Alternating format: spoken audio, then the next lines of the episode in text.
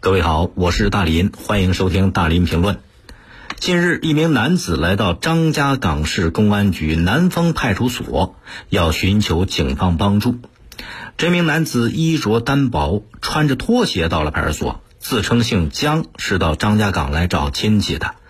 这段时间呢，管理紧，其他地方也去不了，在张家港已经流浪好几天了。他呢，希望公安机关帮忙把他送到山西的亲戚家里，希望得到警方的帮助。警方就做了一个了解，一了解发现，这个江某的身份不简单，看起来像是个流浪汉的这个江某啊，竟然是一名网上逃犯，二十四岁，扬州籍。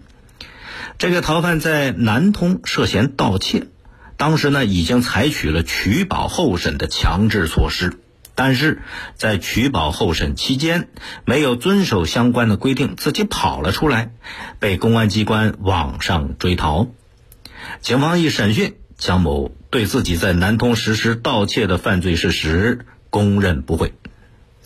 你看这个姓江的，原来呢他是计划到张家港的表哥家寻求庇护，到了之后发现每个村每个镇查的都特别严。他也不敢暴露自己的身份呢，就只能伪装成流浪乞讨人员，企图蒙混过关。他觉得，你看，伪装成了流浪人员，警方就不会核实身份啦，就会对他进行救助啦。没想到天网恢恢，疏而不漏，自己主动送上了门儿。现在江某已经被移交南通警方去处理了。这个事儿很有意思，其实你留意这段时间的新闻，就能发现。最近呢，一边是全国人民众志成城抗击疫情，一边是很多大案要案的嫌疑人因为这场疫情防控被逮了起来。从各个地方公安反馈的情况，应该说是战绩累累啊！各个地方的警方在疫情防控当中都抓到了不少嫌犯，而且这里边还不乏大案要案的主角，这是个好事儿。那为什么新冠肺炎疫情发生以来，很多在逃人员落网了呢？原因在哪儿？你仔细分析，你发现这里边根本的原因就在于，全国各地都按照党中央和国务院部署要求，联防联控，在不漏一个人的疫情查房当中，这是获得了意外的收获。当然，这个“意”是疫情的“意”啊，意外的收获。其实它并不意外。啊，没有出乎意料，因为咱们有句老话叫“拔出萝卜带出泥”。这一次抗击疫情，在防控期间，那是全国总动员，全民大联防，家家户户、村村寨寨，整个是一个地毯式的梳理。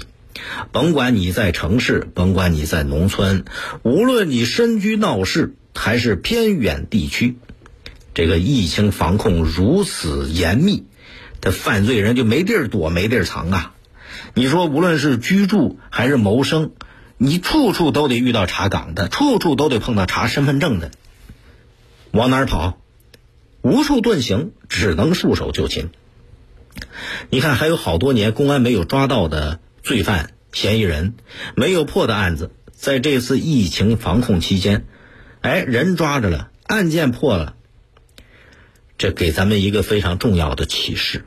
当然，疫情的发生是我们不希望的，但是在疫情之下的全民总动员、全民参战这种模式，值得在以后的公共安全工作当中汲取。